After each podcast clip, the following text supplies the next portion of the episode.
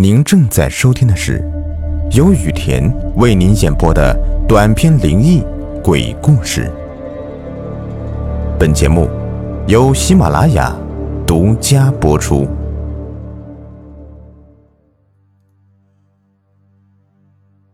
今天的故事的名字叫《是谁》。二零一九年五月十五日。那天晚上，我带着儿子在睡觉，突然感觉有人打开了我的房门。黑暗中，有人在看着我。突如其来的惶恐不安让我四肢冰凉，我试着起身，但是却不能动弹，口不能言。家里根本就没有其他人，房门我是绝对锁死了。是谁呀？他是怎么进来的？愤怒让我冲破了束缚，重新获得了身体的控制权。是谁呀？我冲着房门的位置发出咆哮，并快速的打开了开关。房间迅速亮起，儿子在沉睡，也并没有什么人呐。是噩梦吗？我深吸一口气。擦拭着额头的冷汗。等等，房门竟然真的打开了！我不是关了房门的吗？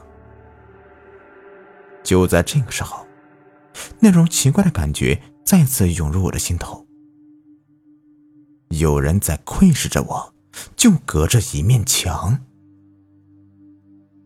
我无法解释这样的奇怪感觉，但这样的感觉。却如此强烈，他就在客厅。入室盗窃还是谋财害命呢？没有人可以伤害到我的家人。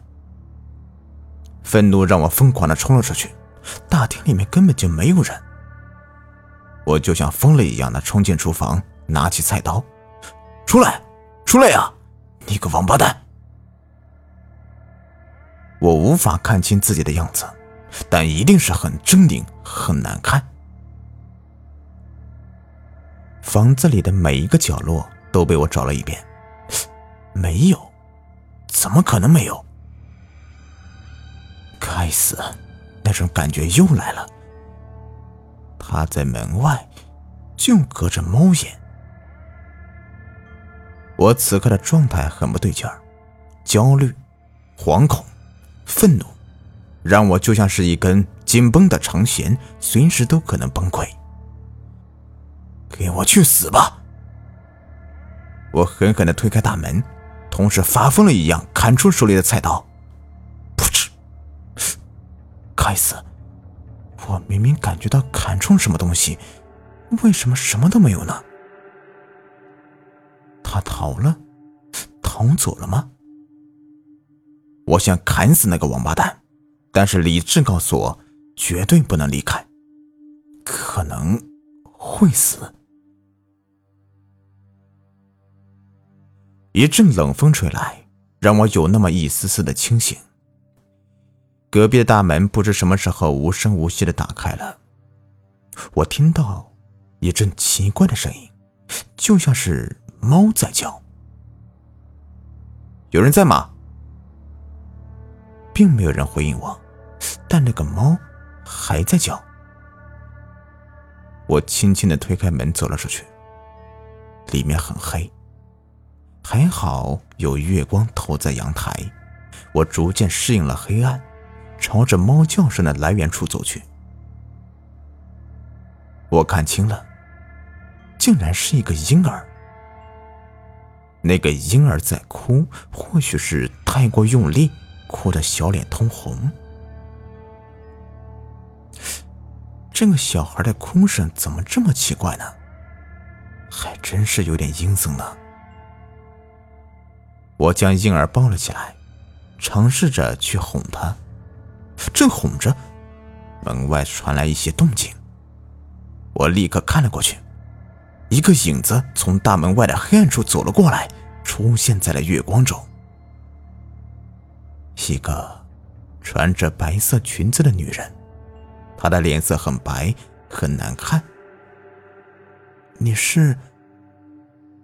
女人并没有理我，而是直勾勾的盯着我手里的孩子。我立刻明白了什么。你是他妈妈吧？